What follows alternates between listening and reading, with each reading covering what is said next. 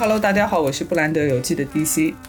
呃，Hello，大家好，我是红卫妙手的肖恩，非常高兴今天能和 DC 一起录制这一期的节目。然后我自己在这期节目当中，呃，是以我运动品牌从业者的身份来和大家分享。因为我从毕业到现在为止啊，一直都是在一些呃，如果运动品牌当中也有大厂这个概念的话，我到现在一直都是在运动品牌的大厂当中任职。所以今天讨论的话题呢，也是一个重要的运动品牌。嗯，对，这期我们会来聊一个户外运动品牌，就是创立于美国加州的北面的 North Face。这几年，其实，在服装时尚行业吧，户外品类的发展势头很猛。Golfcore 它也成为一个经常会在时尚媒体中出现的一个词汇。其实 Golfcore 这个词，它的 Golf 指的是户外爱好者会经常吃的那种小坚果。对的，是一种补充能量的食物。是的，是的。所以用 Golfcore 这个词来指代这个户外风嘛。肖恩，如果暂时不考虑你的从业经验的话，就是从一个单纯的消费者角度出发，你对北面的印象是什么样的？呃，如果只从消费者的角度来看的话，我对北面这个品牌的印象可以说是经历过一个蛮重大的转变的。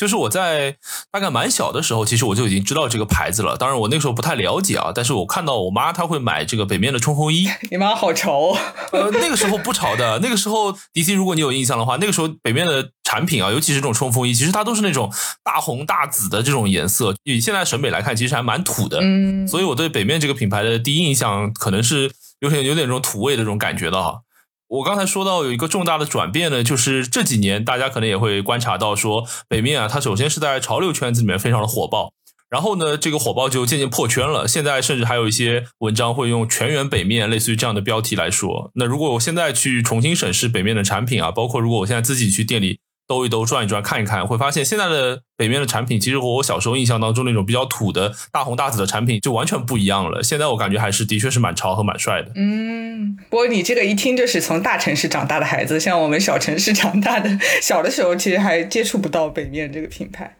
然后像我自己的话，我对北面的印象还是挺，我觉得挺模糊的吧。因为我最早接触它，我记得我是很多年前还在念书的时候，然后那个时候在北京嘛。然后北京的冬天又很冷，我就想买一件抗造的羽绒服。然后有一段时间加拿大鹅的那个风很大，然后就有很多人穿。但是那个价格的话，如果我作为一个学生，我自己去下手又有点心痛，对的。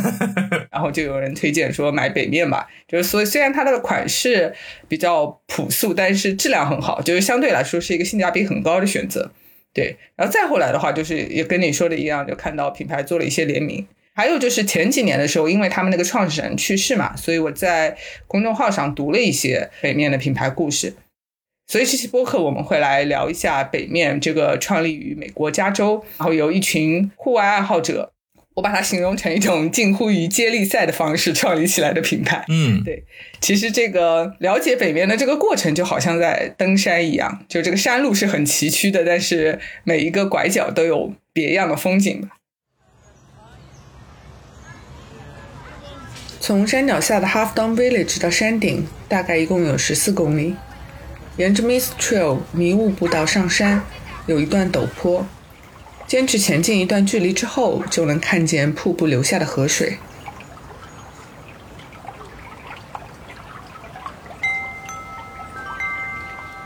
第一部分我们会来先介绍一下北面的这个创始人，这个 Douglas 和他的户外朋友圈。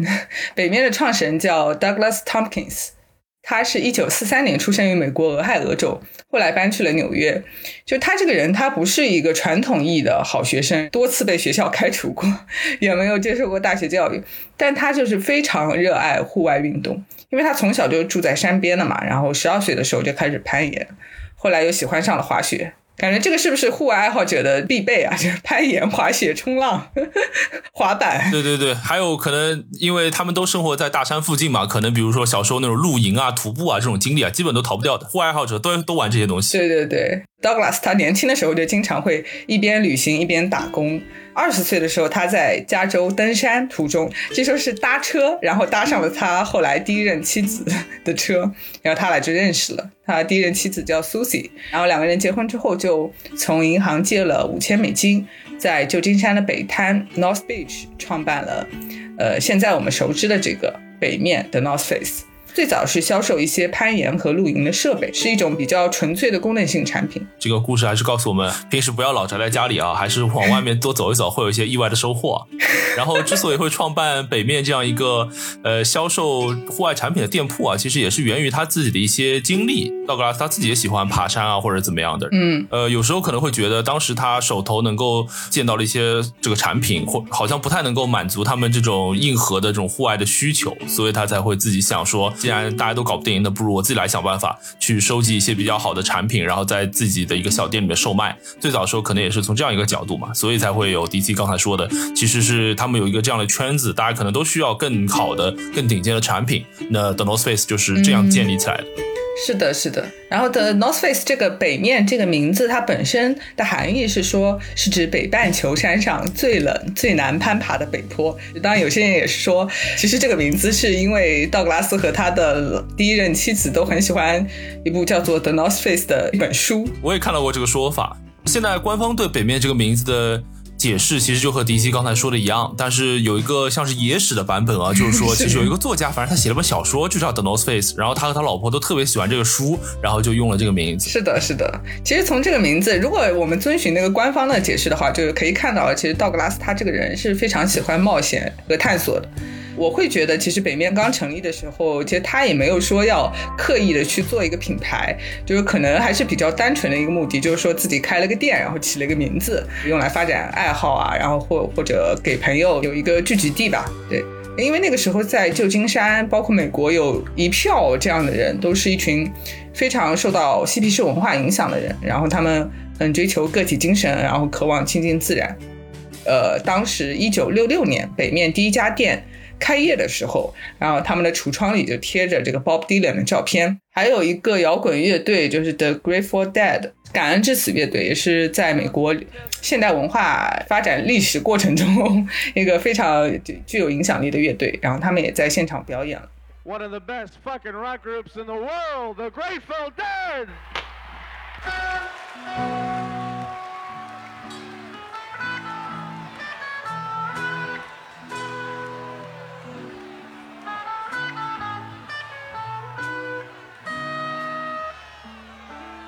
刚才讲了北面的创始人，然后北面创始的时候他的一个心态吧，然后也讲了北面这个名字。其实对于一个品牌而言，还有一个很重要的标记吧，就是一个品牌的 logo。那北面的，也就是 The North Face 这个品牌的 logo，现在其实大家会比较熟悉了。呃，它最早的时候是在一九七一年的时候，有一个叫做 David 的平面设计师，当时是以 California 的 Yosemite，也就是美国的优胜美地国家公园当中一个很著名的山峰，叫做 Half Dome，就是半穹顶岩，因为它的形状蛮特别的，就是一个扇形的这个形状，包括 Half Dome 的北坡去攀登啊，也一直都被视为对于一个攀岩爱好者而言一个重大的挑战嘛。然后当时这个 David 的这个设计师就是用这座山峰的形象作为灵感，创造了 The North Face 这个品牌的 logo。它是一个三层的扇形的 logo，到现在为止也是作为 The North Face 这个品牌一个呃可以说很具辨识性的标识了。而且这个。扇形的、半圆形的这个感觉啊，其实会让人想起差不多年代的，比如说 Apple，他们自己的 logo 也可能是这个样子的。嗯，然后正好前面 DC 也提到了关于嬉皮士文化嘛，那很巧合的是，那个年代的年轻人，尤其是富有创造精神的年轻人，基本上多多少少都会深受嬉皮士文化的影响。而除了北面的创始人 Douglas Tompkins 之外，那乔布斯本人也是一个深受嬉皮士文化影响的人嘛。呃，优胜美地呢，同时也是苹果系统的名字，然后的 Half Dome 也在苹果的官方桌面里面出现过。所以你可以看到，其实乔布斯本人对这个山峰也是蛮有自己的爱好在的。是的，对我们刚刚也提到，就是这个 Douglas 是一个一个非常喜欢探索冒险的人，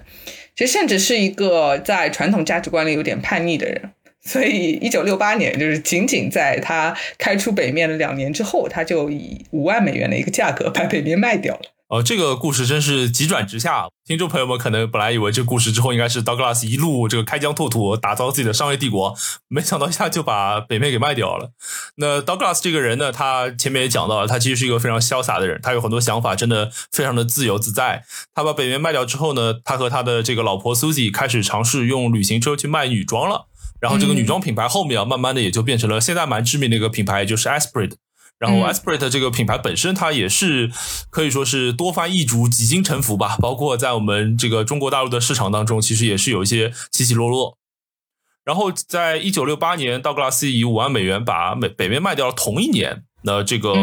呃无法抑制的户外灵魂又催动着 Douglas，，然后他又邀请了自己的几个好朋友啊，其中会包括各种其实都是户外神人，对传传奇式的人物。对对，其中一个蛮著名的就是 Patagonia 的创始人，也就是 Chouinard。嗯，然后他们一起呢从加州南下徒步到了南美洲的 Patagonia 地区。然后也是登顶了 Fitzroy，也就是我们中文当中叫做菲兹罗伊峰。然后整个旅程他花了他们六个月的时间。然后 Douglas 呢，哎，真的非常潇洒啊！他前面说到把北面卖掉了，赚了五万块钱，他就索性呢用这五万块钱去邀请了一些专业的电影制作人一起，把他们刚才说的这个非常随性的这个过程记录下来，拍成了一部五十三分钟的片子。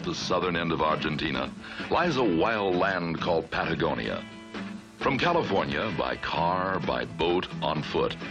four men came to climb a mountain that had been climbed. 然后这个片子我我自己的感觉啊，其实就有点像早期户外 vlog，你知道吧？就是这种感觉啊。呃，然后这支片子的名字呢叫做 Mountain of Storms，也就是风暴之山。今天在网上其实有蛮多资源，大家感兴趣也可以去看一下。这部片子好像影响还蛮深远的，就是在户外圈里面，就后外后来有一系列的户外的纪录片，应该都是受到这部片子的影响。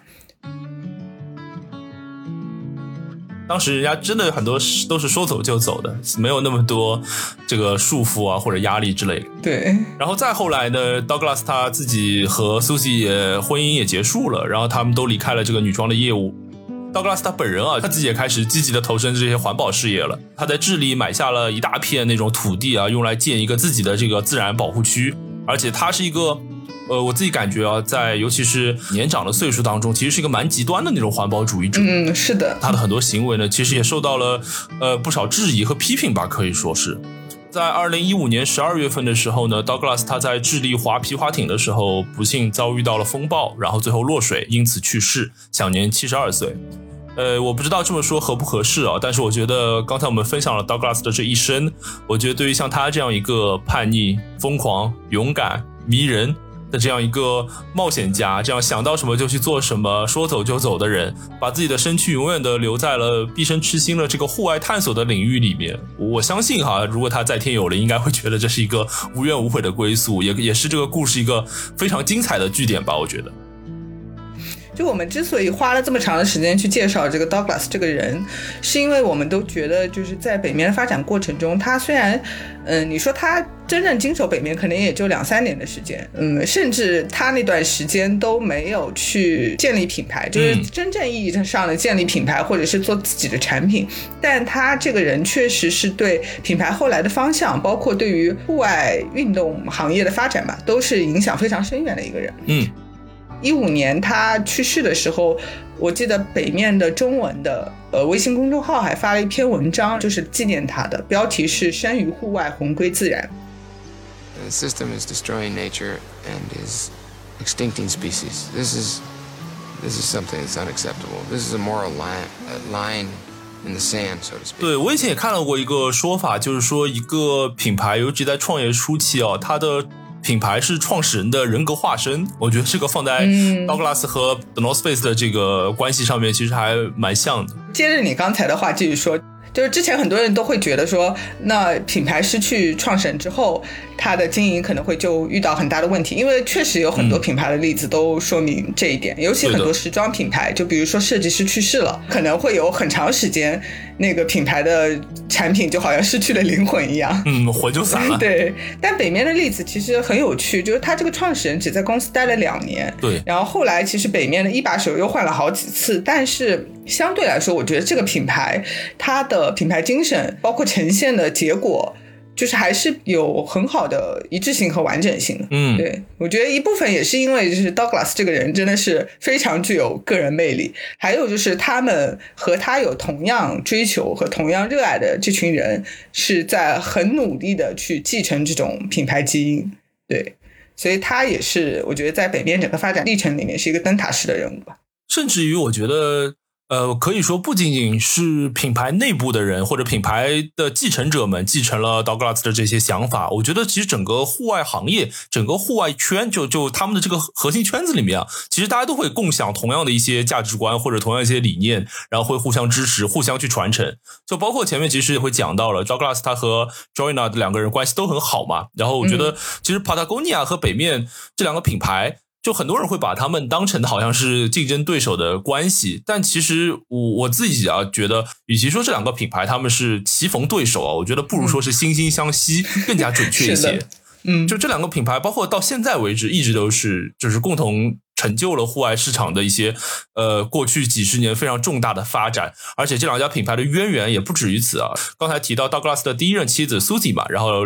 分道扬镳之后，各自去就忙自己的事业了。然后道格拉斯的第二任妻子 Christine 曾经在 Patagonia 做过 CEO，然后在 Patagonia 做 CEO 超过了二十年，然后包括他最后都是在 Patagonia 去世的。所以我觉得怎么说呢？如果说时尚是一个。轮回是一个圈的话，其实户外也是一个圈，就是户外的圈，就是大家都会在这个环境当中，或者大家在同一个语言当中，然后去共享很多差不多的理念。这我觉得也是户外品牌比较有意思的一点。对。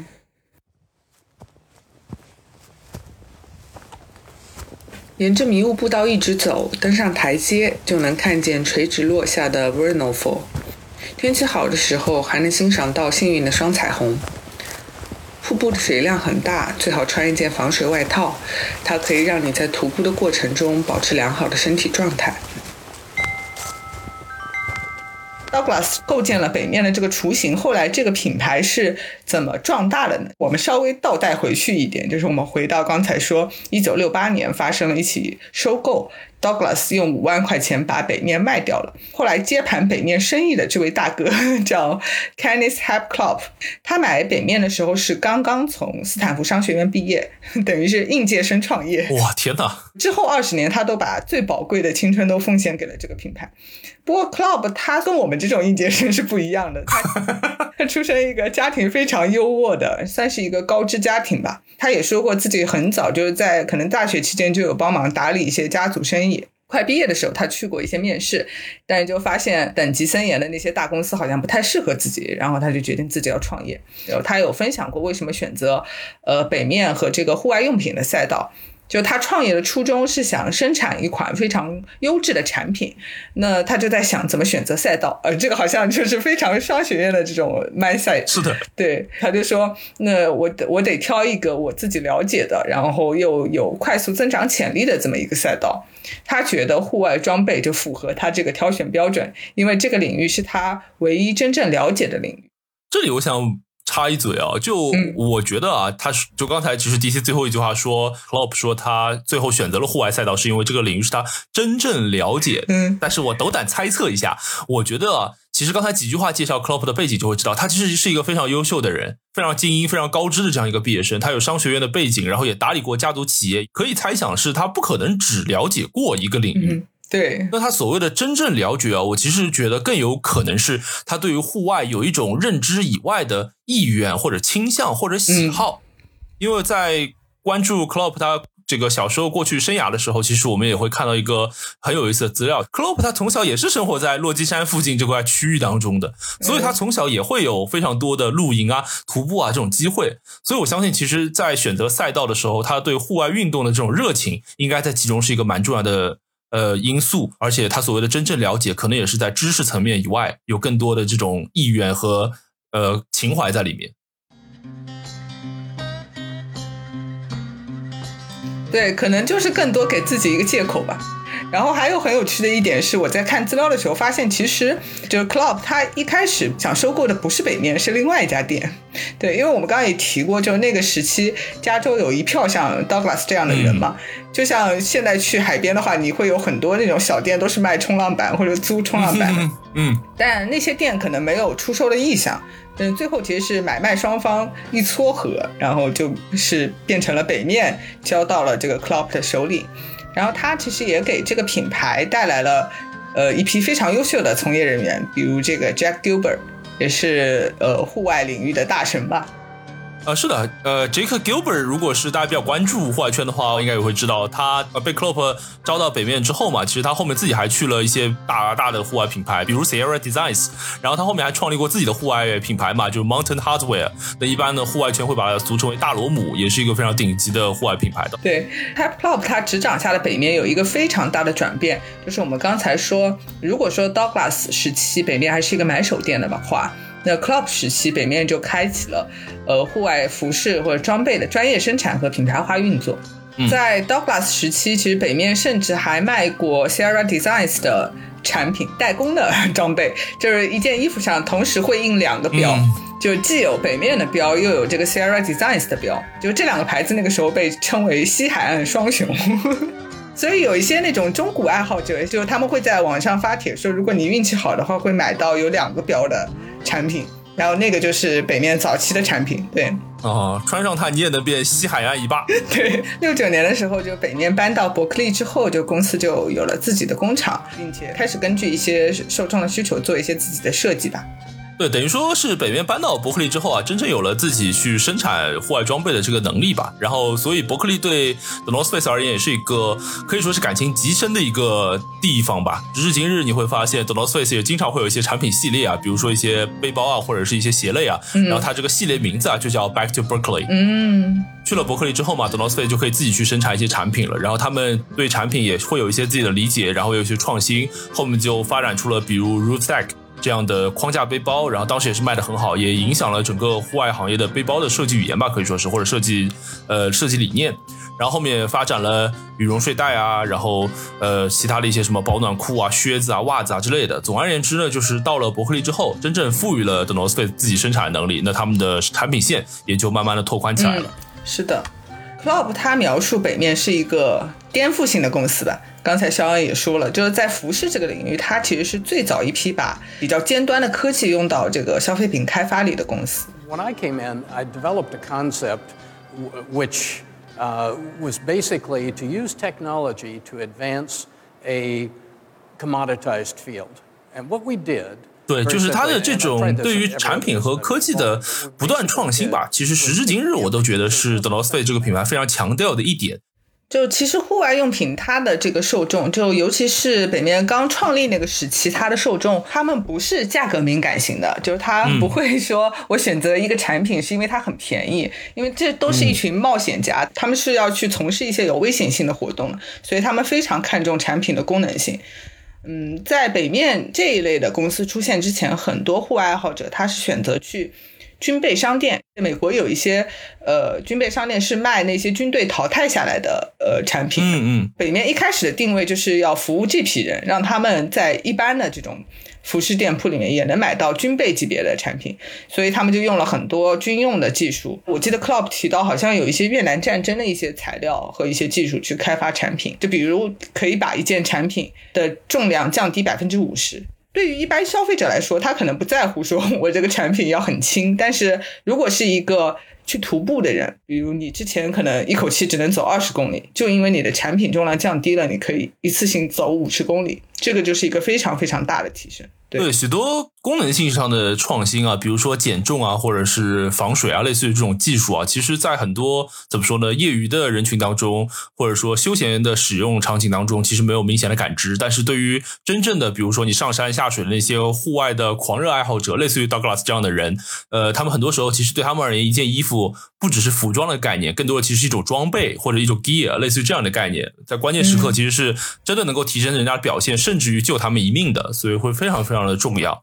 如果我们现在去看一些户外爱好者的论坛或者网站啊，其实里面就会有人去总结什么历史上最重要的几次发明。那比如说什么呃打火石、尼龙绳这些户外产品啊，都是在户外领域或户外探索当中非常重要的，可以说是 milestone 的产品。嗯，然后北面他自己也会有一个改良的帐篷，在这个重要的发明的名单上面。就是在一九七五年的时候，当时有一个建筑师叫 Fuller。然后这个富勒他是一个博士哈，富勒博士。然后他当时有一个球形理论，然后呢，北面就引用了他这个球形理论。对于当时传统的户外用的这种帐篷，当时的帐篷是 A 字形的，你可以理解为就是类似于三角这样的形状。然后把这种帐篷做了一个改良，设计出了这个球面的穹顶的帐篷。然后这种帐篷呢，在性能上会比起原本 A 型的帐篷会更加优势。嗯，这是其中一个例子。然后包括还有一九七七年，呃，The North Face 和 Gore-Tex，Gore-Tex 也是大家可能会知道很著名的，去专门做一些防水科技面料的这个公司。然后 The North Face 和 Gore-Tex 合作，去推出了第一款真正意义上北面设计生产的外套。这些其实不只是对北面这个公司而言是一个里程碑，对整个户外产品的进化都是一个很重要的节点。是的，是的，这两款是北面历史上非常具有标志性的两款创新型产品吧。嗯，我们也说了，其实他们一开始针对的这些人群，主要是像登山、徒步这样的户外运动。然后这类运动其实它有一个，就对于企业经营来说有一个非常大的弱点吧，就是它很容易受到季节变化的影响。这就是他们发现秋冬季节就销售额就会剧烈下降。嗯，于是公司就开始增加一些冬季型产品，像滑雪产品，嗯，推出了一些帕卡呀、雪鞋呀、羽绒服之类的装备。这个很有意思的就是迪西讲到，在当年，呃，北面品牌。生意的淡季是在秋冬季节啊，然后这个和半个世纪后的今天就非常的相反啊。我们现在对对，我们现在就会知道，秋冬季节已经成为了 The North Face 至少是在我们身边，比如亚太地区销售的这个主战场啊。对，嗯，刚刚也提过，就是 Klopp 他公开访访谈很多嘛。看他的访谈的时候，就有注意到让我印象非常深的一点，就是 Klopp 他是把北面定位成一个 niche brand，就是一个利基或者小众品牌，而不是一个 iconic brand。To me, it was a niche brand, not an iconic brand. You know, that that transcended things, and I'm still amazed when I travel around the world. 他说他没有想过要去销售破亿，他只是希望可以更长久的运营它。但其实这个目标我觉得 挺难的，我觉得就是长久经营一项事业，可能比销售破亿还要更难。嗯，对。他有这个想法，也是受到之前就是帮家里打理生意的一些影响吧。就是他那个时候帮父亲去打理业务的时候，就发现市面上有很多的同质化产品。他那个时候想的是，呃，那我怎么建立竞争优势？他就觉得创建一个与众不同的品牌就非常的关键。他有过一个很生动的比喻，他说品牌就好像珊瑚丛一样，就如果你单独去看的话，它也是一只一只的，但是它最后会以一种非常优雅的方式融合在一起，变成一大片。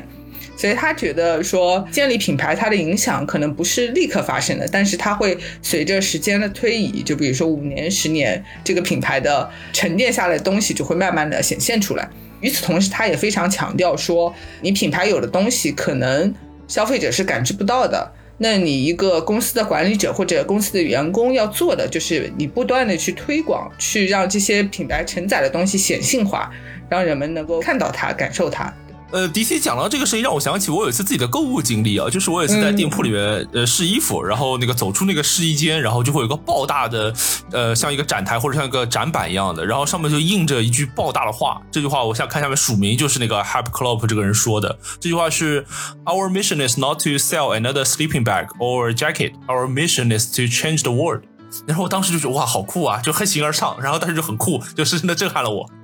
对 h a p 这个人。嗯，我看他的访谈，就给我的感觉是永远是那种非常有热情，然后非常积极向上的那那种形象。Klopp 说过，就是北面其实在他手里的时候没有那么复杂的商业模式，嗯，他手里其实就是卖货嘛。那既然是卖产品，又是这么一个小众的市场，呃，你怎么来找到你的消费者就变得很重要了。因为那个时候也没有社交媒体，他就说，如果我就是开一个店，我打开门。其实这种就是一个非常被动的弱的市场策略，他就觉得我要去主动去建立需求。我觉得他也是做了，就迈出了非常勇敢的一步，就是把北面从山脚下、从海边挪到了，也不是说挪到了吧，就是他选择去开分店，比如说去购购物中心开店，嗯嗯，然后包括和很多的知名的运动员建立了合作关系，因为他觉得这些运动员可以借他们的力量去宣传、去扩大这个品牌的影响力，然后建立一个更好的生态。嗯，是的，也是在 Klopp 执掌的时期吧，就差不多七零年代那个年代，呃 d o n o e 其实蛮。积极的去和各种户外啊探险活动去做一些赞助和支持，然后在这种活动当中，通过 The North Face 的产品和装备的支持，然后去呃，首先是帮助这些运动员完成他们的目标，同时呢，第二步也是去扩大自己品牌的影响力。那比如说，呃。The North Face 品牌第一次的赞助应该就是对于冒险家叫 Ned Gillett，他在三十天内滑雪横穿阿拉斯加。然后还有比如说七八年的时候是在 The North Face 的装备支持下，然后由一支全女性团队呃构成的这个小组，然后他们成功登顶了安娜布尔纳峰。所以在这种重要的探险事件当中吧，其实都会发现 The North Face 的身影。North of India, south of China, the Himalayan kingdom of Nepal.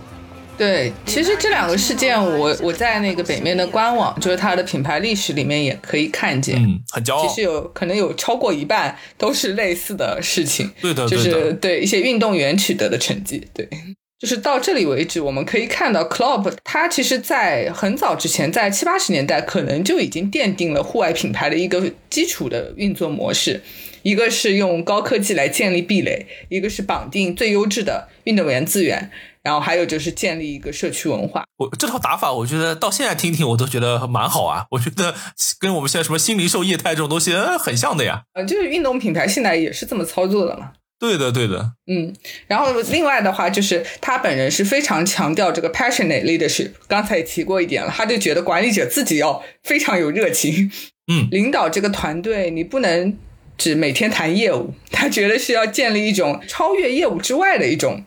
精神召唤。这里我想提一个概念吧，就是我这期博客想提的一个概念，就是部落。就因为我最近在看那个法国社会学家马费索里写的《部落时代》，这个作者很有趣哦，就他也是四十年代生人，嗯，然后他这个社会学家提出了一个观念，就是他觉得在后现代社会，其实个体主义是在慢慢衰落的，就部落会有一种新的形态出现，因为他觉得在个体主义时期呢，我们。寻求归属感是非常被动的，就是我们就觉得，呃，常识告诉我们人是属于集体的，嗯，但是在部落时代呢，呃，虽然人们不一定会有统一的行为逻辑，或者你去服从某个组织，但是他们会有选择性的去建立一些小的、小的部落，就小的连接，嗯，小的团体，对，小的团体跟这些人连连接在一起去分享，然后或者去建立一种共同的情感。就如果我们用用到品牌这个语境里的话，品牌部落其实是有这么一个说法的，就是它在 Wikipedia 上也可以搜到，但是它不是呃营销圈的一个主流的说法，因为营销圈其实更多还是说社群啊之类的概念。嗯，对对对，我会觉得就是部落和社群的差异点可能是在于。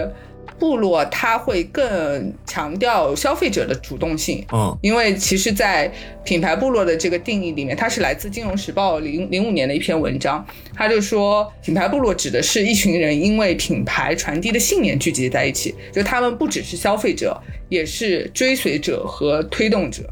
有一点非常好玩的是，他提出说，部落成员。有的时候会扮演一种企业家的角色，就他可能会在品牌的建设中做出一些连官方都无法预计的贡献。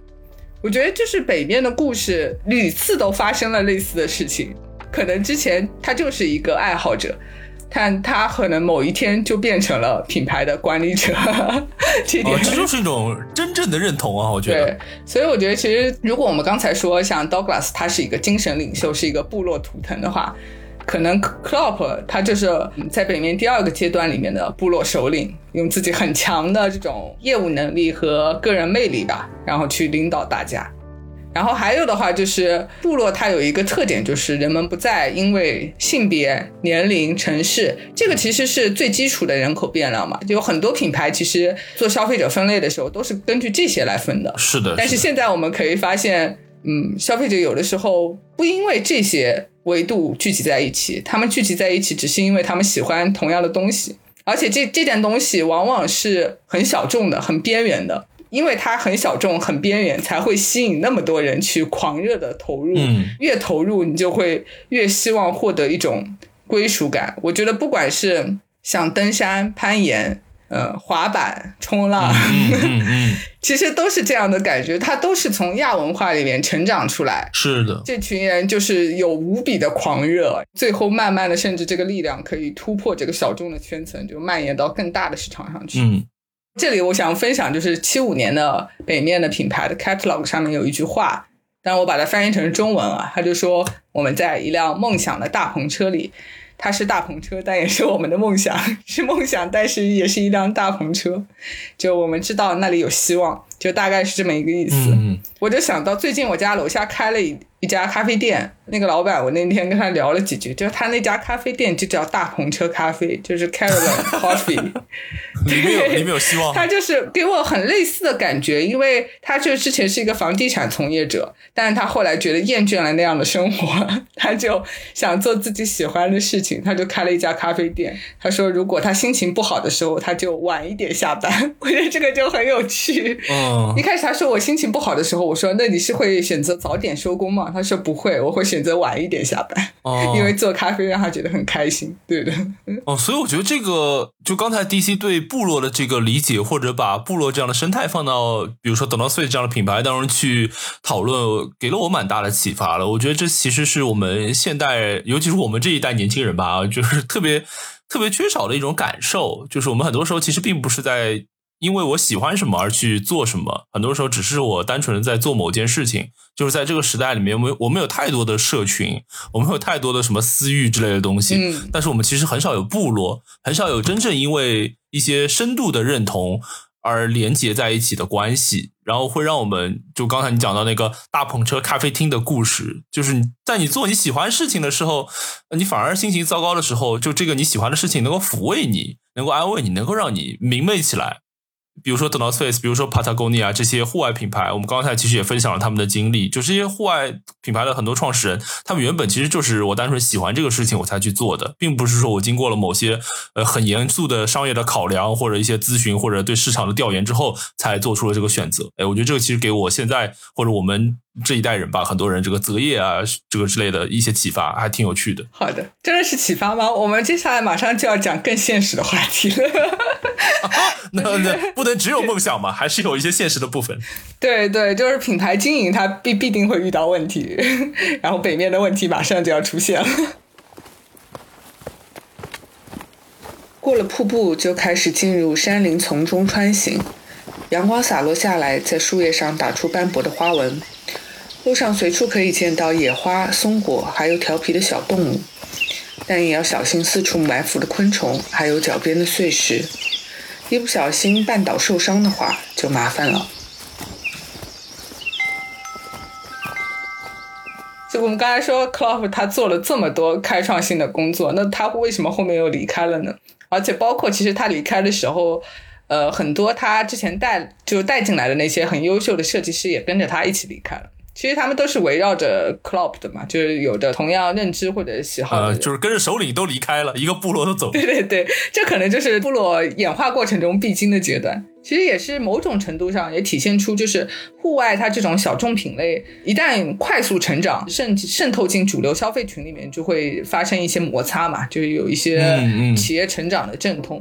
因为我们刚才也说，就是 Club 他说他的初衷就是要建立一款非常优质的产品，去满足户外爱好者的需求，所以他们在早期的时候甚至去主打过一个终身保修的概念，就是这个就是对于消费者来说当然是一个非常吸引人的一个福利吧，可以说，但是对于企业经营来说，你一旦终身保修了，那就没有复购了，也没有就是产品的更新啊迭代。嗯，所以后来其实 Club 它为了去实现业务增长嘛，它就开拓了很多新的品类，像背包啊、服装啊。但越来越多的品类呢，就意味着公司要投入更多的资源去研发。然后包括他也说，就是。其实，在就是服装行业，北面这个公司，它要给员工投入就是培训的那个成本是最高的，嗯，因为它的它的设备的技术含量又高，然后那个品类又很复杂，嗯嗯，一方面是公司业务很复杂，然后另外一方面是这个管理层呢，他对品质的要求也很高，他不愿意把这个生产外包出去，那你要自己生产，它就会有很多像供应链的问题或者库存管理的问题，所以在八十年代后期就有几个比较致命的点。一个是，呃，这个品牌的订单有时候赶不及上市，就是冬天到了，你羽绒服还没有，就还在卖夏装。哦，天热了，上羽绒服了。对对对，这就是一个非常致命的点。然后还有一点是，刚才说了，就是自己生产会有库存的问题。那他为了消化库存，就在美国各地开了很多奥莱，去出售它的折扣的产品和材料。嗯，其实这个动作它是一定程度上是扰乱了原本的定价体系的，因为北面。其实，在服装市场来说，还是一个定价比较属于中高端的。嗯，你一方面在卖还还挺贵的产品，然后一方面又又去打折，是的，所以这个时候就价格体系会比较混乱。所以到八十年代后期，北面就开始陷入这个经营危机。对，到八八年的时候，呃，克劳普就卸任了，然后北面卖给了一家叫 Odyssey Holdings 奥德赛控股。讲到在 Klopp 卸任之后，The North Face 卖给了这个 Odyssey Holdings，他们的老板就 Bill Simon，其实也是呃户外圈的一个很传奇的人物了。他自己本身也是呃伯克利文学系毕业的博士吧，应该是。然后他也创建过一些户外品牌，比如 Snow Lion。然后 Snow Lion 当时他们有个拳头产品是那种木乃伊的羽绒睡袋，然后也是一个对户外这个创新当中蛮重要的一个 milestone 吧。然后后来在创立这个奥德赛控股做户外用品和贸易生意的时候呢，其实这家公司吧，他们也会给其他的一些品牌做一些代工，比如说 L L Beam 啊或者 Fila 呀之类的啊，其实也会给他们做代工。对他其实后来是主要是做代工和贸易的。对的，就是他被奥德赛收购了之后，其实那后面的十年几乎是一年一个重大事件，好的坏的都有。就好的是像九一年，他们就是在这个 Bill Simon 的引领下，和一个极限滑雪运动员就是 Scott Schmidt。呃，合作推出了北面非常经典的滑雪服，就 Steep Tech 系列。就是 Steep Tech 这个系列后面的确是可以说是闯出了它的一片天哈，因为这个系列就是大家也可以去搜一些图片看一下，它本身是为滑雪去设计的嘛，但是它的颜色呢又会非常的鲜艳，然后它在设计或者结构上面有很多什么口袋啊、肩带啊或者搭扣啊，一大堆这种这种东西。然后这个系列推出之后啊，就哎突然其实本来是想把它做成，比如说给一些专业滑手，就是滑雪的一些运动员去穿着使用的。后面没想到呢，受到了一些纽约街头青年的追捧哦，他们感觉哇，这个产品真的太酷了，就是很适合我们的这种街头文化的表达呀，这种 个性的释放这种感觉啊，然后就被被当成了一个这种潮流产品，细细的来理解。然后呢，Steve Tech 这个系列也是那种比较宽大，因为大家都滑过雪，可能会知道雪服本身就要设计比较宽大，然后又有一些这种 oversize 的感觉和这个 hip hop 的这个风格又不谋而合，都穿的很大、很宽松、很鲜艳、很挑衅了，甚至于，嗯，然后到现在这个年代，其实 Steve Tech 这个系列还会有一些复刻啊。如果现在比如说你在一些冬天的时候，你去。呃，在劳斯费的店铺里面找一找，偶尔可能还会找到 Steve Tech 系列的复刻产品。对，还有一个小八卦也说，Steve Tech 当时在纽约很火的时候，是有一批 毒贩会穿它，因为 因为它有很多口袋嘛，然后它又很保暖，装载能力很强。因为纽约冬天又很冷嘛，所以就是那些毒贩在外面 外面外面办公的时候，就是可能 就是他他需要一些保暖的，然后又有很多口袋的衣服，然后就会选择 Steve Tag。天哪！对，这个是 Steve Tag 系列，然后隔年第二年就紧接着他们又推出了一款非常具有划时代意义的夹克，就是 Nupti。呃，Nupti 这个词啊，就可能会很多人觉得比较陌生啊。Nupti 这个词它本身其实是珠穆朗玛山上面有一个奴子峰的一个音译。它在藏语里面的意思呢，就是西南侧的山峰。嗯，如果你对这个名字比较陌生的话，但是我相信啊，呃，你大概率应该会看到过，只是你不知道它叫这个名字。Nupsi Jacket 就是这两年火遍大江南北的那个北面羽绒服。就是那个全员北面的那个北面校服嘛，我记得那个时候，比如说你在我瞎讲讲天冷的时候，你在上海的某个什么吴江路街头，然后过个马路啊，一个马路走过来十个人里面五个人都穿这个衣服，跟你说，这就是那么夸张的。然后很多人可能你见过这个产品，但你其实不知道它的官方名字啊，就叫做 Nupsy Jacket。呃，就是刚才说的是两款非常具有代表性的产品。这个是非常风光的一面，但是另外一面呢，在财务的角度上，其实换成奥德赛经营之后，并没有让北面过得更好。呃，九三年的时候，奥德赛他自己破产了，太苦了吧？公司被迫做了一些股权架构上的调整，但其实领导层还是属于这个 Bill Simon，还有后面的这个 Marston Carson。对，嗯。另外的话，就刚才说的这个街头带来的热度，其实是还在继续的。呃，甚至北面会在一些嘻哈歌手的 MV 里面出现。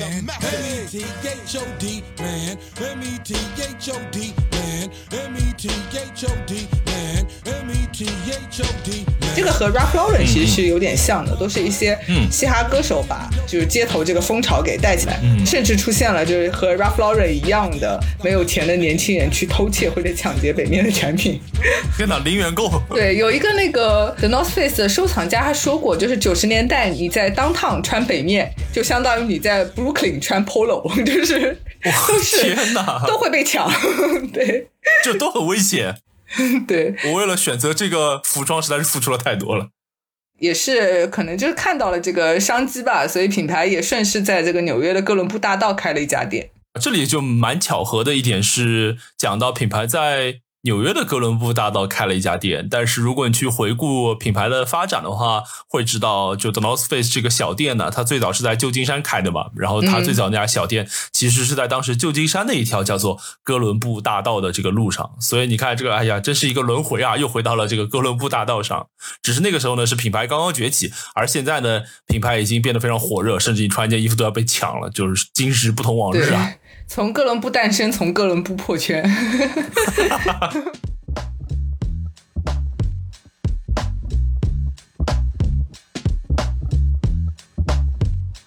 再下面一个大事件就是九七年的时候，品牌提出了他们的呃 slogan，就是 Never Stop Exploring，一直延续到现在的这个 slogan。嗯，Never Stop Exploring 这个呃 slogan。呃，中文表达应该是叫做探索永不停止。然后现在你去看很多呃北面的广告啊，或者北面的产品啊，上面基本上也都会印这个东西。是的。然后接着就是到九八年，真是一年一个大事件。九八年就是他们又换 CEO 了，就是 Fulfield 接任了 CEO。这个 James Fulfield 他很神奇，他是一个音乐公司的老板，然后他从一个音乐公司跑来做这个户外装备品牌的 CEO。天呐，很跨界。对，因为他来了之后，就是北面的总部还一度迁到了这个科罗拉多州的卡本戴尔。这个其实某种巧合，就是北面现在。的总部也是在科罗拉多州，嗯，对的，就是现在是在科罗拉多州的丹佛。然后当时这个 Fulfill 接任的时候，是把他从加州搬去了科罗拉多州的卡本戴尔。然后后来呢，他又想把公司私有化，但是那个时候就爆出了，呃，北面可能有虚假业绩。所以到两千年的时候，媒体披露说，The North Face 当年的销售额是两点三八亿美元，但是它的净亏损就有一亿美元。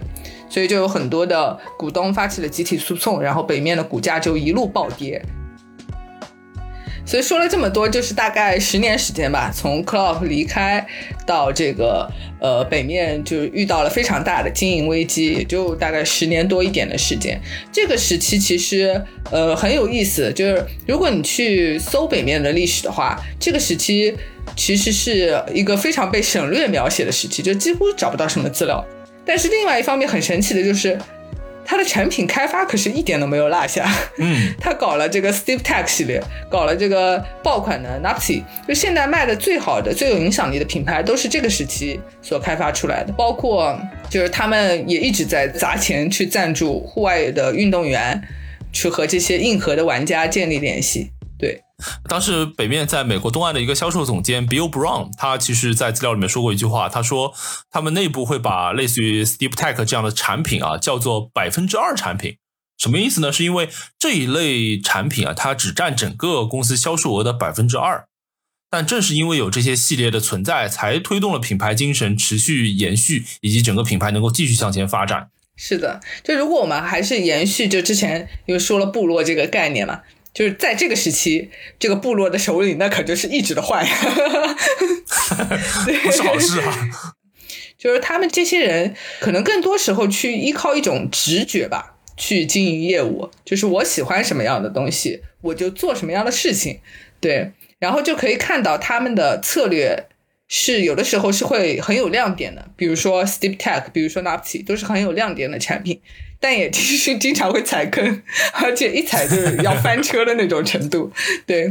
然后之后就是包括我们之前提到九七年的时候，他们提炼出了这个 Never Stop Exploring 这个口号。这个口号有点微妙，因为我搜资料的时候搜不到任何当时的背景信息，就是我搜不到是谁提出来的，也搜不到为什么要提这个口号，甚至就是也找不到说他到底是内部人提出来的呢，还是是广告公司帮他们想的。就是我个人分析这个。嗯，口号这件事情，我觉得口号它其实是一个，它是一种非常外化的一种情绪，或者是非常直接的。我来总结一个品牌精神，嗯嗯，就是当你的部落是非常小，然后非常融洽，大家都很默契的时候，有的时候是不需要口号的。我觉得之所以需要口号，一定是就比如说品牌在迅速的扩大呀。或者是你想要寻求新的增长呀，然后这个时候你提一个口号，可以让沟通的效率变得更高，让大家知道说，哦，我们品牌的目标是什么，从而去更好的帮助这个品牌部落壮大吧。这当然是我自己的看法啊，对，因为如果我们类比别的，像 Nike 提出 Just Do It，就是很多类似的品牌，其实它都是借一个口号去寻求新的突破吧。我觉得，就也有可能是稳定军心吧。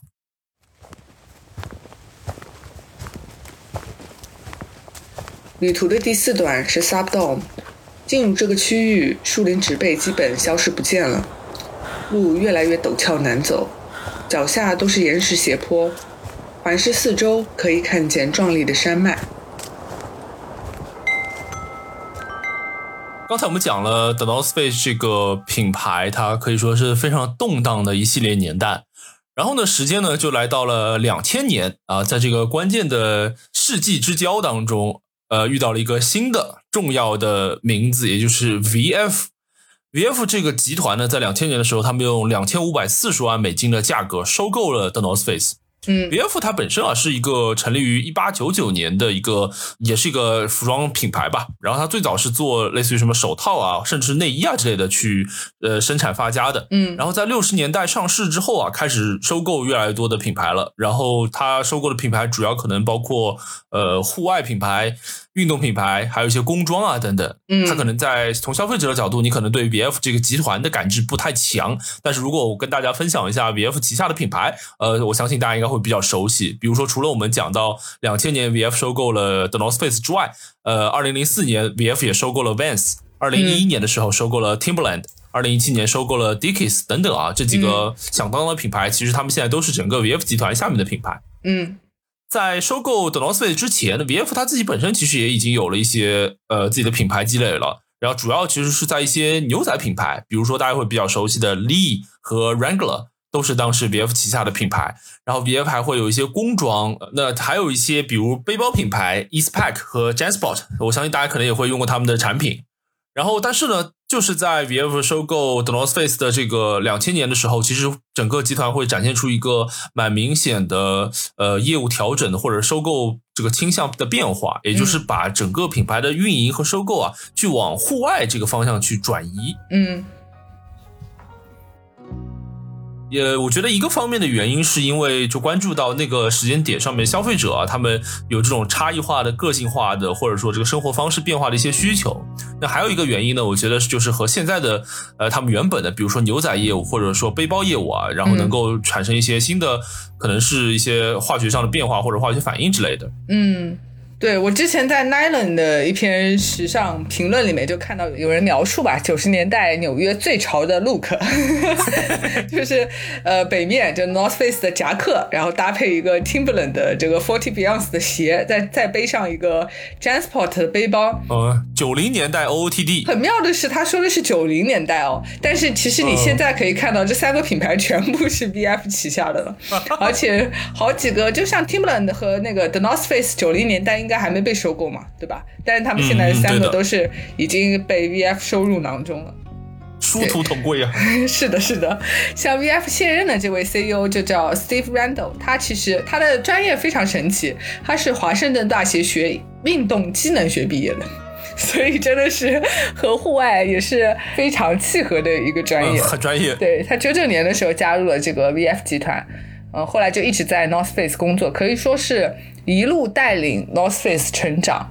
然后在后面他就负责集团的户外运动部。呃，到一七年的时候就接任了上一任 CEO，就是 Eric Wiseman，他成为了新的艺人 CEO。嗯，嗯，我之前看研报的时候，一个比较通用的总结吧，就是他们会把体育服饰的产品特性总结成三点：一个是功能性，你要有一定的技术壁垒啊，嗯，有更好的性能，比如说可以帮人跳得更高、走得更远、游得更快，对，游得更快。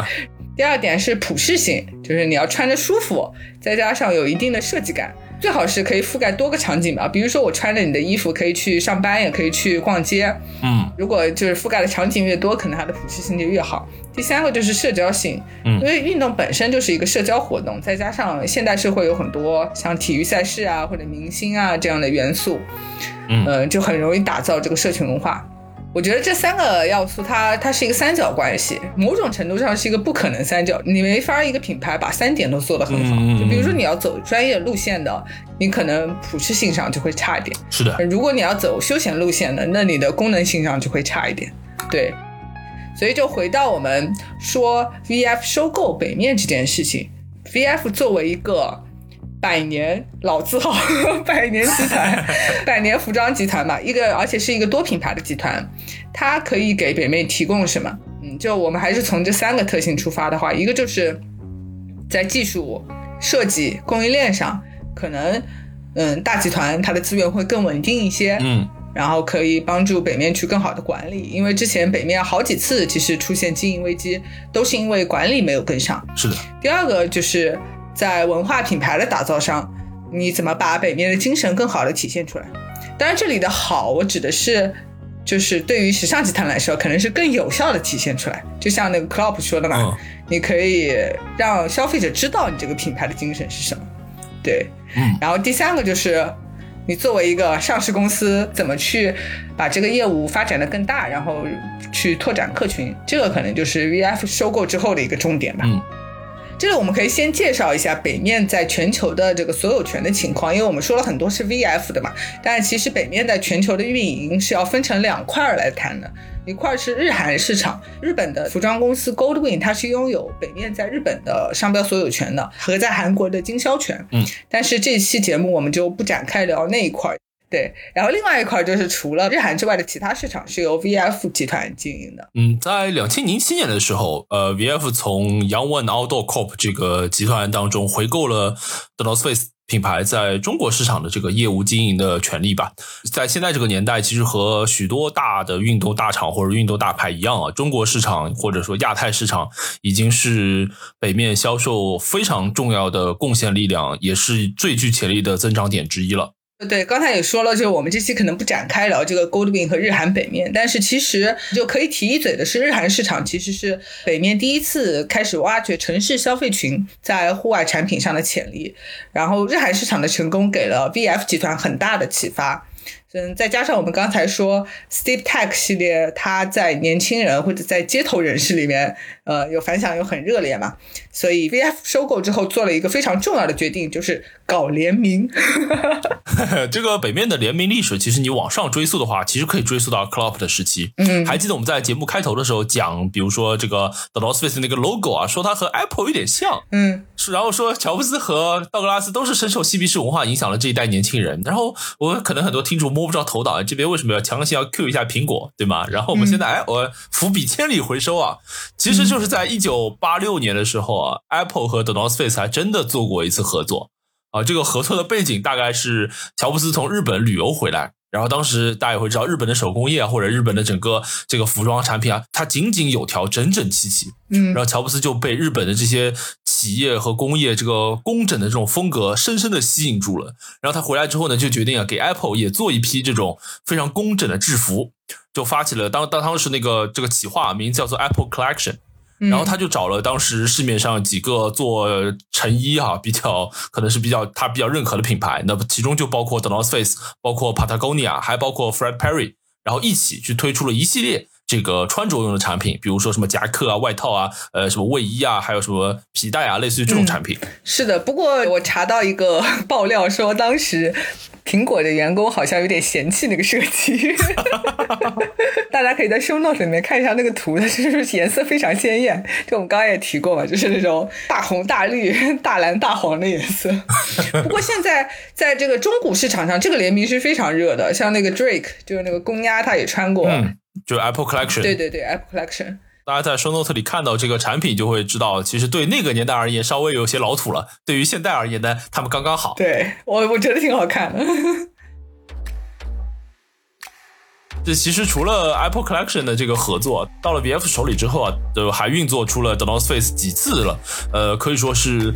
极具关注度和讨论度的联名企划。嗯，那其中我相信大家第一反应啊，讲到 The North Face 的联名故事，可能第一反应就是大名鼎鼎的和 Supreme 的合作。嗯，然后在两千零七年的时候，The North Face 和 Supreme 第一次达成了合作。然后因为那个时候其实是第一次尝试嘛，可以说也是对市场会有一个试水或者是相对比较保守的预估。然后整个合作其实会比较谨慎，就发布了两款不同颜色的冲锋衣。但是这次合作啊，其实整个市场的反馈还是相当好的。那么之后，呃，The North Face 和 Supreme 这两家品牌的合作，就逐渐变成了每年都要来一次的这个传统异能啊。就是我们到现在为止，对定番定番，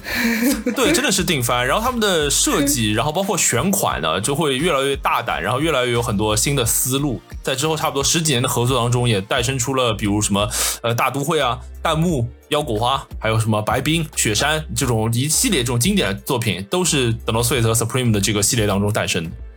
除了 Supreme 之外啊，其实还有蛮重要的一次，我个人觉得，尤其是对整个商业角度来说蛮重要的一次合作呢，发生在二零二零年，就是 The North Face 和 Gucci 去做了一次合作。这个合作，我觉得啊，从商业信号的角度来说，那一年或者那一段时间是 Sport Brand，就是运动品牌和 Luxury Brand，就是奢侈品去牵手的这个，比如说 LV 和 Supreme 的合作，然后 Air Jordan 和 Dior 的合作，包括 Adidas 和 Prada，还有后面的 Arc'teryx 和 Palace 的合作等等啊，都在这个年代前后层出不穷。我所以我会觉得，可能运动品牌和奢侈品牌的合作联名，包括到现在为止，依然是一个蛮重要的呃机会吧。嗯。然后，如果要提最近的一次重量级的合作的话，那可能就是就在发生在二零二二年的 The North Face 和当红炸子鸡 COS 去做了一个合作的系列。那比起刚才和提到的，比如 The North Face 和 Supreme 的合作呀，或者和 Gucci 的联名啊等等啊，那个 The North Face 和 COS 的这波合作，其实啊是入手难度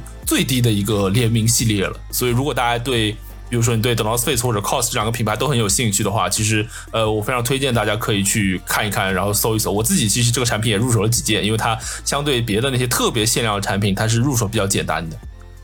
然后说到联名，可以提一下的 North Face 全球品牌总监就是 Tim Saddle，他曾经总结过北面的联名标准，就是要看是不是符合品牌的调性，然后双方的客群是不是有一定的相似性。呃，他。评价过说，The North Face 的联名不是只奔着商业去的，因为他们最早选 Supreme，就是因为 Supreme 它的也是街头文化嘛，就代表着滑板文化或者滑雪文化，是的，所以也是非常契合的。嗯，二零二零年的时候，Supreme 也被 VF 收购了嘛，所以现在大家都是一家人了。这也是服装圈的一个大地震啊，可以说是。对，是的。然后 Tim Saddle 这个人非常值得再多说几句啊，他是一个博士，还是个研究中国文化的博士。然后毕业之后去做过对历史系的教授。但另外一个切面就是非常颠覆性的切面，是他是一个滑板爱好者。你能想象吗？一个历史系教授，滑板爱好者，还是一个中国文化研究者，真是一个多面手啊！对，然后他之前在香港、上海做过很多很有影响力的滑板活动，就结识了很多户外圈子的人吧。后来他就进到北面亚太总部，然后他打造了一个 U E 系列，就是城市探索系列，嗯，是非常成功的。之后又被调去了总部搞品牌。然后他总结过北面的产品策略是和 Nike 的那个很类似，就是一个金字塔，最下面就可能是占销售大头的是大众市场的热卖款，中间层呢是主打科技的功能款，最可以体现北面的一些就是科技含量呀或者科技成分的一些款式，嗯，然后最上面是呃主打潮流时尚的联名款。这些就是用来造势的，嗯然后这三个层级的 SKU 是从下到上逐渐减少的。呃，像 Tim Saddle 他说过，就是说他觉得品牌线不能弄得太散，就是一个品牌可能有几款明星产品，然后让这几款去去扩散，去散发它的能量。提到联名了，就是还有一位大神需要介绍，就是一七年入职北面的设计师 Tim Hamilton。那一年，Tim 他是受到 VF 集团的邀请，成为了呃 The North Face 的全球创意总监。因为他的入职，品牌后面就走上了，呃，我觉得是越来越关注设计吧。Tim 这个人，他其实是一个相对典型的一个时尚圈人士的一个就业的轨迹，就是他最早是在 Ralph Lauren、Double I L 工作的，嗯，然后后来去了帕森斯学设计，然后再后来又去了 Gap，所以就是一路都是在各个品牌，然后包括专业院校都待过。然后他入职这个 The North Face 的时候，他有一个非常生动的描述，他是说他进了公司之后问的第一个问题就是说我们的 archive 就是我们的档案馆在哪里？嗯哼，这个很像那种老牌时装屋的感觉。You know, the, the number one question I asked, like, let's get into this archive. You know, I can't wait for to get into the archive. And they were like, 对对对，然后他的同事就告诉他，嗯，没有档案馆，他 就觉得很震惊，然后他就觉得那他必须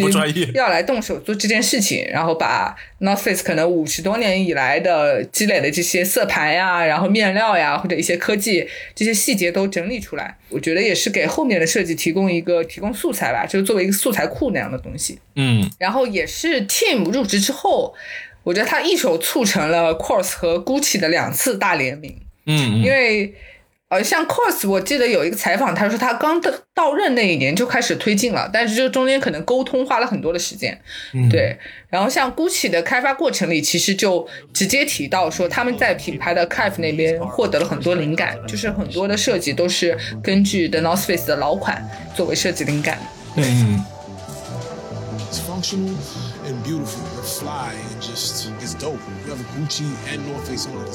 所以这个就是我们想说的第一点，多品牌的大公司能给的，可能是更体系化的设计流程，还有更多可以杠杆的资源。因为像 Supreme 就是现在都是一家人啦，那以后的合作是不是就会更顺利一些？还有就是，就是作为一个多品牌的公司，它可能更有能力去识别。和链接那些小部落，就是微型部落。我们说了，就北边可能早期的那些受众，就是一些登山爱好者呀，或者越野运动员呀，户外探险者。但很明显，他们现在就是这个受众越来越复杂。嗯，每个客群它都是一个小的部落，就他们可能喜欢的产品也不一样，然后他们可能自己的注入的一些仪式和符号也不一样。是的，就可能有些人就喜欢联名和 drop 呀，然后有些人就是喜欢去研究什么科技成分，有些人可能就去看比赛之类的。是的，所以可能一个大集团来说，他可能会就是在处理这种多个社群的情况，或者多个微型部落的情况，就会更熟练一些。呃，我觉得这个其实就是一个。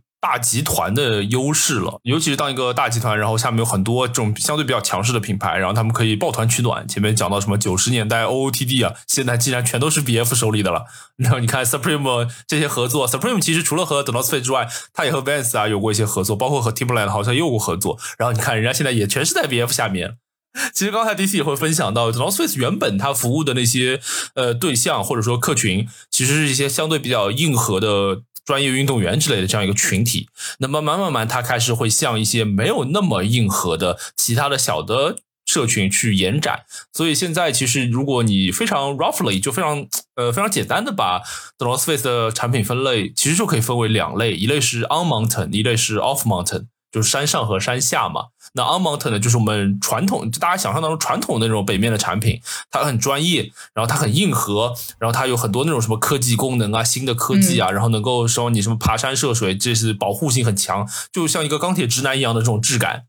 但是呢，对于 The North Face 这个品牌而言，现在它有一个蛮大的课题放在面前，就是怎么样让一个一直以来做 On Mountain 的这样一个传统的北面，延伸到 Off Mountain 这个群体当中去，覆盖更多的社群、更年轻的群体。我觉得这也是 VF 这几年一直去呃对这个品牌的转型去做出了一个很重要的努力。那我看到的一个很明显的现象，可以跟大家分享，就是以我们大家现在我们两个身处的这个大中华区域为例哈，呃，有一条线，其实刚才讲 Team Sandal 的时候就提到过了，就是 UE 这条线，Urban Exploration，它的中文应该是都市探索。那这条线是呃非常 Off Mountain 的线了。首先，这条线我可以简单跟大家介绍一下，它是北面旗下的一条可以说是高端直线。然后它的标记扇形的那个标志啊是黑色的，所以我们一般就爱好者就会把它简单叫做黑标嘛。然后它是成立在二零一五年。有意这个产品现在的特点，就像我刚才说的，它很 off mountain。我简单概括一下呢，就是它把专业的户外功能和潮流时装的审美结合在了一起。就它不再只是局限于去服务那些什么户外场景、爬山涉水、攀岩徒步，类似于这种东西，而是更加突出，比如呃都市通勤、都市探索、呃都市穿梭，类似于这样的场合和概念。所以游艺都市探索这条产品线，它主打的这个战场，或者说它的一些竞争品牌的类型，其实自然也就从 On Mountain 转向了 Off Mountain 的游艺。黑标的这条产品线，它就更聚焦在，比如说更年轻化的、更都市化的、更精英化的，因为它卖的比较贵嘛，就是这样一个客群层次当中，我觉得这其实是 The North Face 这几年从 On Mountain 向 Off Mountain，呃，不能说转移，但是只能说就是两条腿走路齐头并进的一个蛮重要的信号。就只要心中有山，哪里都是山。啊，城市就是山嘛，钢筋水泥都是山。对，那我们刚才说了很多，其实我们也就零零散散的提到过不少产品了。那如果肖恩你来，就你作为一个运动品牌从业人士吧，如果要推荐三款你觉得最值得买的北面单品。是什么？呃，好的呀，因为我自己其实呃，一方面是我从业就职业的关系啊，还有一方面我自己的确也是对，比如说这个产品科技啊之类的，或者功能性产品啊，从小就很感兴趣。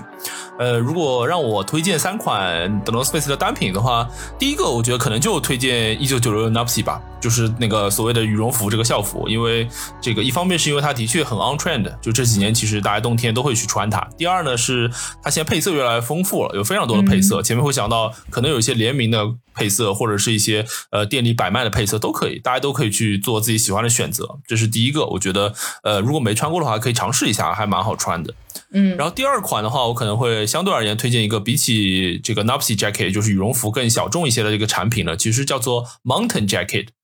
呃，这个单品，呃，用刚才的那个 DC 提到的，在 The North Face 的 Archive 里面应该是蛮重要的一个产品，但是我感觉国内的很多这个呃消费者吧，还没有认知到它，或者没有充分认知到它。它的中文呢叫做登山夹克。比如说你在秋冬季节去选择一件 mountain jacket 的出街，尤其是一些联名款的 mountain jacket 出街的话，呃，其实呃同好之间一眼就可以看出来，你可能是一个户外 OG 啊，或者是潮流老炮啊，就是会展示你的这个身份和定位，你知道吧？就然后你部落就建立起来了，这 就是 mountain jacket 的部落。可以。对，而且从功能性的角度来说，mountain jacket 的功能性，就它除了保暖不如羽绒服之外啊，其实它的比如说什么防水啊，呃，还有一些别的一些功能，其实都更强，所以它也可以应付更多的场合。和比如说你走在路上突然下大雨，或者你需要做一些户外的活动，去露营啊、去玩、去旅游啊等等，嗯，包括去滑雪啊等等，穿这个产品呢都都比较实用，它可以覆盖非常多的场合。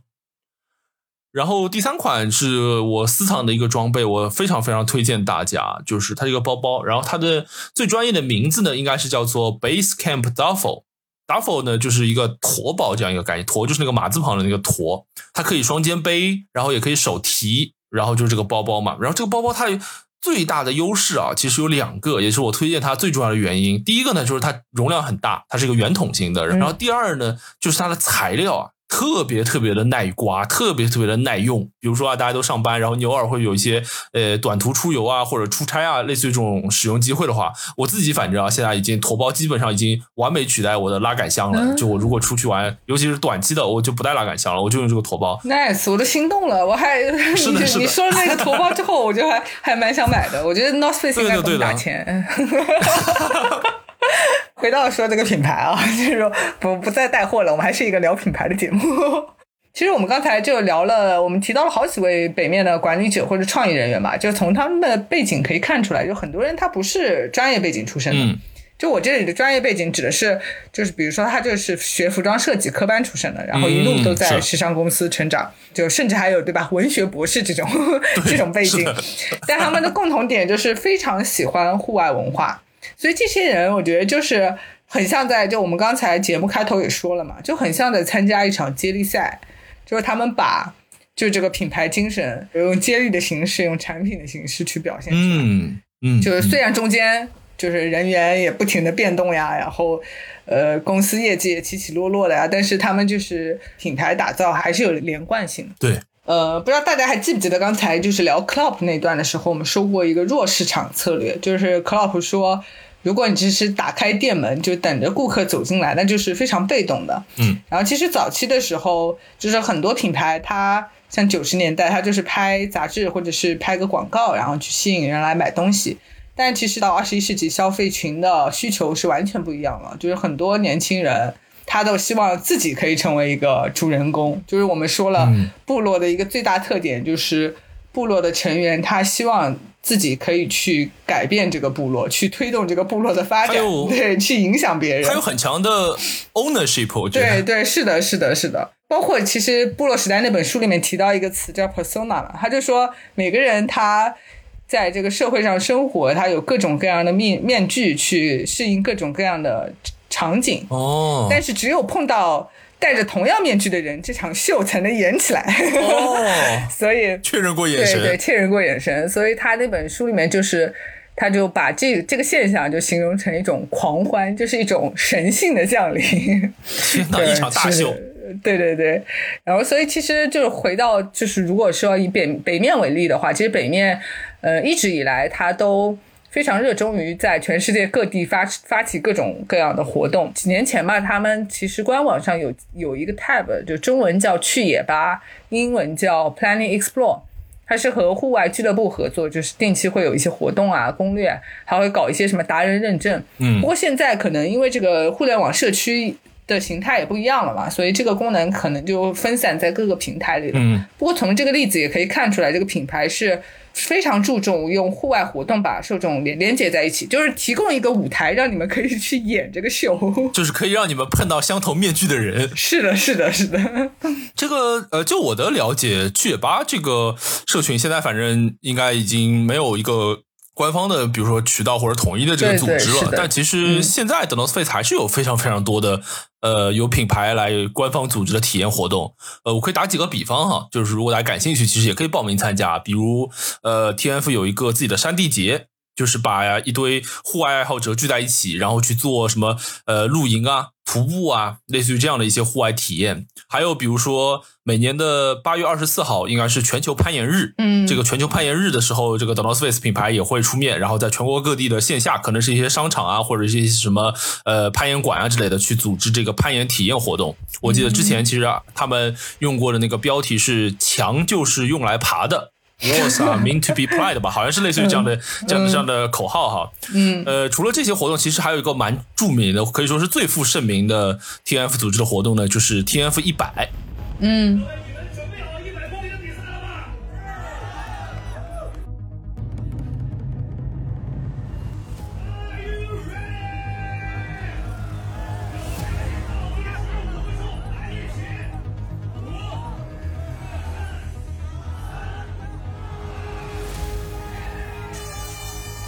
T F 一百是一个呃越野跑赛事，然后它也是国内就是越跑越野跑圈哈少有的直接用品牌来命名的重大越野跑赛事，因为一般可能就是以赞助之类的形式去做的。然后 T F 一百呢，就是完全是由品牌来立的，品牌来主导的这个赛事。然后它最早的时候是在二零零九年的时候登陆中国，然后之后的十年的历程也是国内越野跑圈迅猛发展了十年吧。然后到二零一九年的时候。T F 一百还做了一支十周年的纪录片，呃，但是呢，因为一些众所周知的原因吧，所以这几年其实国内的线下活动啊，尤其是这种户外活动啊，经常都被叫停嘛，因为你可能要跨跨省市之间去什么 gather 啊之类的。是的，是的。但是呃，让人蛮欣慰，也让人蛮高兴的是，二零二二年 T F 的山地节和 T F 一百，呃，我前段时间看到网上有新闻，确定重启了，就会在云南丽江来做。今年就是打出的这个口号是一百个重回山野的理由。我觉得现在你看看这句口号还是蛮让人触动的啊！对，其实这让我想到，就 Tim Salo 好像他说过一句话，他说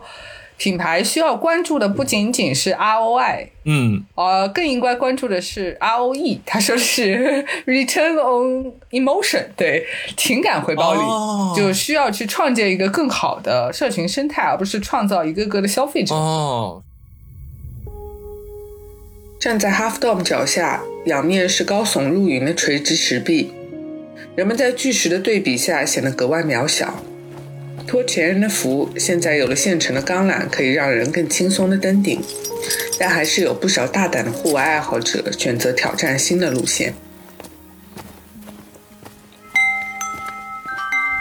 最后一趴我们就哭荡，就是我们要稍微冷静一下，来聊聊这个现在风很大的，就是 Go Pro 它成为一种生活方式，呃，就是我们怎么看这个现象嘛，或者是就它对于北面这样的品牌发展来说，呃，有什么样的帮助，或者是有什么样的隐忧？对我觉得都可以聊一下。嗯。首先，我觉得先回顾一下最近的一个财务情况，就是截止到今年三月底的一个财年的数据，在 VF 大概一百一十八亿的营收规模里，占最大头的，就是旗下他们多品牌占最大头的还是 Vans，Vans 还是贡献最最大的一个品牌，营收有四十一亿左右，都是美金单位啊，同比增长百分之二十吧。对，然后 The North Face 呢，贡献大概三十二亿美元，嗯，它的同比增长达到了百分之三十三，所以是一个就在增长速度上，它一直是 VF 品牌组合里面最亮眼的一个牌子。嗯，然后排在后面的就是还有两个品牌，就是 Timberland 和 Dickies，也是贡献非常多的品牌。我记得，呃，就是这个财报数据刚出来的时候，还有一些媒体说，CEO 呃 Steve Randall 就是在会议上表扬了 The North Face 的表现，然后好像对 Vans 不太满意，对，大概是这么一个情况吧。呃，另外的话，就是因为我们刚刚说到嘛，日韩市场它其实不是 VF 运营的，然后日韩它有两条支线，一个是呃针对日本市场走城市机能风的一个紫标 Purple，然后韩国市场的话有一个白标，也是非常年轻化的一个呃支线。呃，是的，这个除了刚才 DC 提到的紫标和白标之外，整个 The North Face 的主品牌下面其实会有各种不同的标志。呃，除了我们刚刚讲到 Team Saddle 的那个黑标，就是 Urban Exploration 那个黑标，呃，在意大利地区还会有和意大利潮流店铺。呃，Slam Jam 去合作的一个高端的红标叫做 The Red Label，就是和我们通常意义上的比较传统的那个 TF 那个红底的那个标记啊不一样，它是一个有点像深红色或者全红色的一个标记。对对对，全红色。对，然后还曾经出现过，我印象当中哈，就是短暂出现过一个棕标 Brown Label，然后这个棕标卖的就非常的昂贵，就是整个价格。所以其实它的主品牌下面会根据一些不同的定位啊，会有不同的一些支线。呃，我们也不会展再展开聊这些支线，但是就是通过这个支线的例子，我们可以看到，就是其实，呃，品牌是希望教育消费者去使用更多种类的北面产品。尤其这几年吧，我们可以观察到，户外风其实它的蓬勃发展的态势，已经逐渐超越了原先的那个户外的定义，就变成一种生活方式。对，有几个非常具有代表性的事件，一个就是我们刚才提过全员北面，嗯，就变成了当代大学生的校服。在我和肖恩那个读书的年代，可能这个功能是由阿迪耐克实现的。对的。现在在国内可能是北面实现的，对吧？另外一个，嗯，很有代表性的，就像一些投行精英，他喜欢穿户外品牌。嗯，我记得就是有那个《华尔街日报》好像就有有报道吐槽过，说那些硅谷精英。或者华尔街精英，他就穿着那个 Patagonia 去买咖啡。你你以为他要去登珠峰了？不是，他是要去买咖啡。对，这但反正不管是什么品牌吧，就是起码表现就体现出来，这种户外品牌已经跨界，或者是已经渗渗透到了别的圈层。是的，我觉得刚才迪西讲的这个现象啊，就是啊，虽然听上去很夸张。但我觉得他应该不太陌生，就或多或少，尤其是在比如说上海或者北京这样的城市当中，你其实会有明显的感受，就是的确周围会有这样的明显的潮流和趋势在。就是当然，我们也可以讨论一下，我试着可能把这个趋势吧，就是呃归纳为三个原因。我觉得呃，其中第一个原因呢，就是户外活动在国内越来越流行了。嗯，这个户外活动，比如说露营，呃，比如说我们。在之前一直零零散散提到过的，比如说一些徒步啊，类似于这种活动。然后因为这种活动在国内越来越流行了，包括现在很流行的飞盘，其实你往外往大了说，它某种上也是一种，至少是一种 outdoor activity 吧，对吧？嗯。然后就类似于这些活动，然后大家参与的人越来越多，那你必然就会对于这个领域当中的一些专业产品有一些了解。比如说我明天要去。徒步了，有人邀请我们一起去体验一下徒步，那我当然要去研究一下，我徒步应该背什么包啊？和我上课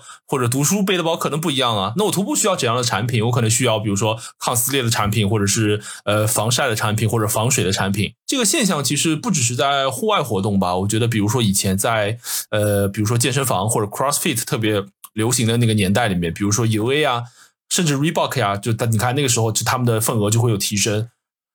然后第二点呢，就是。呃，我觉得也也可以说是一个时尚趋势吧。就我们其实，在节目一开始，我记得 DC 引入我们这个话题的时候，就用到一个词，就是 g o p c o 嘛。是的。大致其实就可以你把它翻译成一个户外潮流这个感觉。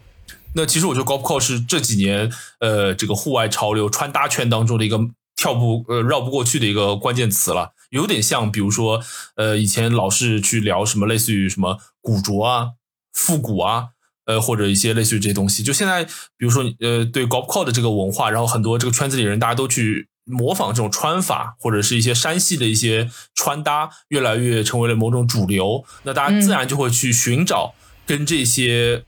呃穿搭需求相关的这些品牌的产品，然后来营造自己的整套 look 嘛。然后还有最后一个，我觉得可以把它简单概括为是一个实用主义的角度吧。嗯，就是现在天气很极端，就我觉得这是一个 事实啊。就阴晴不定的季节也越来越多，那这种时候，其实我们普通的，比如说你普通一些棉质的或者非功能性的产品啊，它嗯不具备那么大的优势了。人们会主动去探索，或者人们会主动去需求那些带有至至少是一些基础功能性的产品吧。比如说我在通勤的路上，万一下雨了，那如果我有一件带有防水功能的外套或者夹克的话，那可能我就不必不至于这么狼狈，就相比我其他的同事，对吧？或者我上下班，呃，秋冬季节，我不管我里面穿的怎样，我外面都套一件。呃，带有某些功能性的产品，那这样其实就很省心嘛。刚才迪西举的那个例子，说什么华尔街的精英啊，什么穿着冲锋衣然后去星巴克买咖啡这个事情，包括比如说你说始祖鸟，它还专门会有这个 business 的这个商务这条线。其实我觉得它符合的就是这种日常生活和实用主义的这个角度。是的，包括你会看到一些传统的大运动品牌，耐克、阿迪，他们现在也开始往户外去转型了。阿迪有自己的这个碳锐嘛，Terex。然后耐克有自己的 ACG，应该是 All Condition Gear 吧，好，应该是这个，对吧？然后大家都会去做往功能性上去做探索，所以我觉得可能就概括为这三个原因。对，其实是不是也可以套用那个三角模型？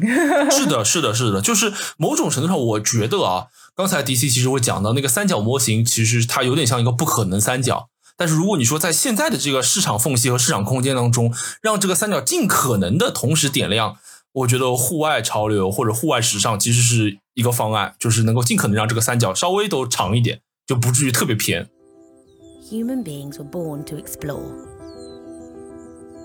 We were designed to seek adventure, overcome obstacles, and connect with each other. When we explore, we change the way we view our surroundings. 就是刚才其实提到北面的口号嘛，他从九七年以来就一直没有变过。但他们的发言人其实，呃，这几年不止一次在访谈里面提过，就是探索的意义在今天的时代可能意味着更多的东西。其实也是，我觉得在暗示一种呃品牌定位或者是品牌呃精神的一种拓展吧。嗯嗯嗯，他说就是探索不仅仅代表着比如说登山或者是滑雪。就除了这种身体上的进步，它还有一种更加广义的自我提升，就包括对情感或者文化还有创造性的探索。这个比较典型的一个印证吧，就是呃，北面有一个 Explore Fund 的一个探索基金。就探索基金本身是在一零年左右成立的，然后当时成立是用来支持一些非盈利机构，呃，做一些保护环境的一些呃事情。然后在两千就二零二零年的时候，北面发起了一个探索基金委员会，希望鼓励全世界的人通过探索来改变自己的生活。其实这一点其实已经蕴含了这种所谓探索意义的边界的延伸。对，嗯，更直观的体现就是他们选的这些社群代表，这些部落小首领们，就非常的多元。就除了北面经常会合作的一些运动员和探险家，像 Jimmy Chin，然后还有很多的。嗯，可能跟运动根本就没有关系的人，比如说插画家、教育家、编剧，嗯，所以从这里就可以看出来，就是品牌它定义的这个探索已经发生了很大的变化了。嗯嗯。既然我们都说到这种所谓呃品牌精神的拓展或者延伸，嗯。那就肯定我们要来聊一聊，就是它这个里面会不会有一些隐患？就是我之前看了一篇呃论文，他就说一个品牌部落在建立的时候，它是一定会出现收编、分化、退出之类的这种动态变化的。嗯，就比如说你肯定会有新的消费者和老的消费者的交流吧。嗯，然后会有传统和创新的冲突。没错，会有你的核心社区和非核心社区的这种碰撞。然后最后，他可能就是他可能会在这种不不停的交流之中形成，呃，一个个新的平衡。嗯，VF 它作为一个集团来说，它肯定是希望这个业务可以增长，但是同时也希望它可以长久嘛。嗯，我觉得他们这几年一直是要强调说，强调这种户外民主化，就是变相来说，其实就是一种针对大众消费市场的定位。嗯，就是它相对于，呃，我们回到六十年代 Douglas 时期或者是 Club 时期那种定位，我觉得是其实是已经发生了一些变化。没错。那这种新的定位会不会呃伤及品牌价值，或者是他去服务不同的客群的时候，他怎么来保证这个品牌是有一致性或者是完整性的？对我觉得这个可能是一个一个挑战吧。就像，嗯，因为这几年这个 Golf Core 不是很火嘛，然后就其实有一些好事媒体，他去采访过一些户外爱好者，就是他们直接去，比如说山里，然后或者是去一些那个露营地，就去问他们说怎么去看这种时尚圈火起来的户外品牌，嗯，然后就我记得有人就说可以看到他们的设计变得越来越潮流了，虽然说嗯技术含量还是在的，然后也专业的一些面料也是在的。但是他们会觉得很明显，品牌把更多的资源投入到让这个产品变得更流行，嗯，而不是更加有性能。呃，刚才迪西讲的这个现象，其实在我看来啊，就是在几乎所有的原本小众的呃团体或者小众的部落去做扩张的过程当中，几乎都是难免会有这种冲突的。对对，就简单来说，就是你在你在边界拓宽的或者是不停探索的过程当中啊，一定会有一帮呃各种意义上的原教旨主义者。对吗？对于这个拓宽有有一些反对的声音在，呃，我自己其实觉得，就是如果拓宽是一个必然的趋势的话，太苛责于它，或者太苛求于要维持非常原本的一成不变的面貌啊，未必是一个很好的或者很开放的一个态度。我觉得其实更好的是我们其实会可以找到一个呃平衡或者。或者我对我觉得一个品牌去扩大的过程当中，它其实都应该去找到一个平衡，无论是在服装品牌、户外品牌，还是任何一个，比如说汽车，比如说保时捷的扩展等等啊，其实都会有类似的这个情况啊。哦，我这个其实让我想到，我以前看到就等到 Space，它有一个韩国的设计师叫呃 Christian Lee，他曾经说过一句话，我就觉得就回应这个问题蛮好的。他说，只有当围绕户外主题的时尚趋势退去的时候，户外市场才会真正的觉醒。呃，但是在此之前呢，我们要做的就是他们要做的啊，就是把适用于高山环境的服装技术融入到日常着装当中去，以此来维护并扩大品牌的市场份额。对啊，我觉得其实说穿了，就是你保持你品牌原汁原味的这个这个 original 的这个 taste 或者 original 的这个 type 本身和扩张之间不是一个必然的分割或者是对立的关系。如果运营的好、处理的好的话，它应该是一个互相增长的关系。我觉得这可能会比较健康。嗯，其实他这句话其实也反映出他们其实很清楚的，就是这种是的，是的，是的，这种户外风的走红，其实也是得益于一种时尚的周期性。是的，是的，就是当风来的时候，其实你站在风口的那一些品牌，他们都会乘风而行。但是，就很多人他其实就是因为风来了，我就躺在那个风上让它吹。对于这样的一一类人群或者一类品牌而言，当风过去之后，他们就会重重的摔下来。我们也见到过很多这种例子。但是对于一个呃，我觉得啊，他有实力也有决心去长久发展的一个了不起的品牌而言，当风来的时候，在这个过程当中，其实他自己会学会飞行。随便说，他可能会飞得平缓一点，或者飞得没有那么激进，但是他在那个过程当中，其实会学会一些御风飞行的技能，这会让这个品牌持续的发展下去，直到下一次风来。我觉得很多品牌应该都可以在他们的发展脉络中找到类似的这个轨迹。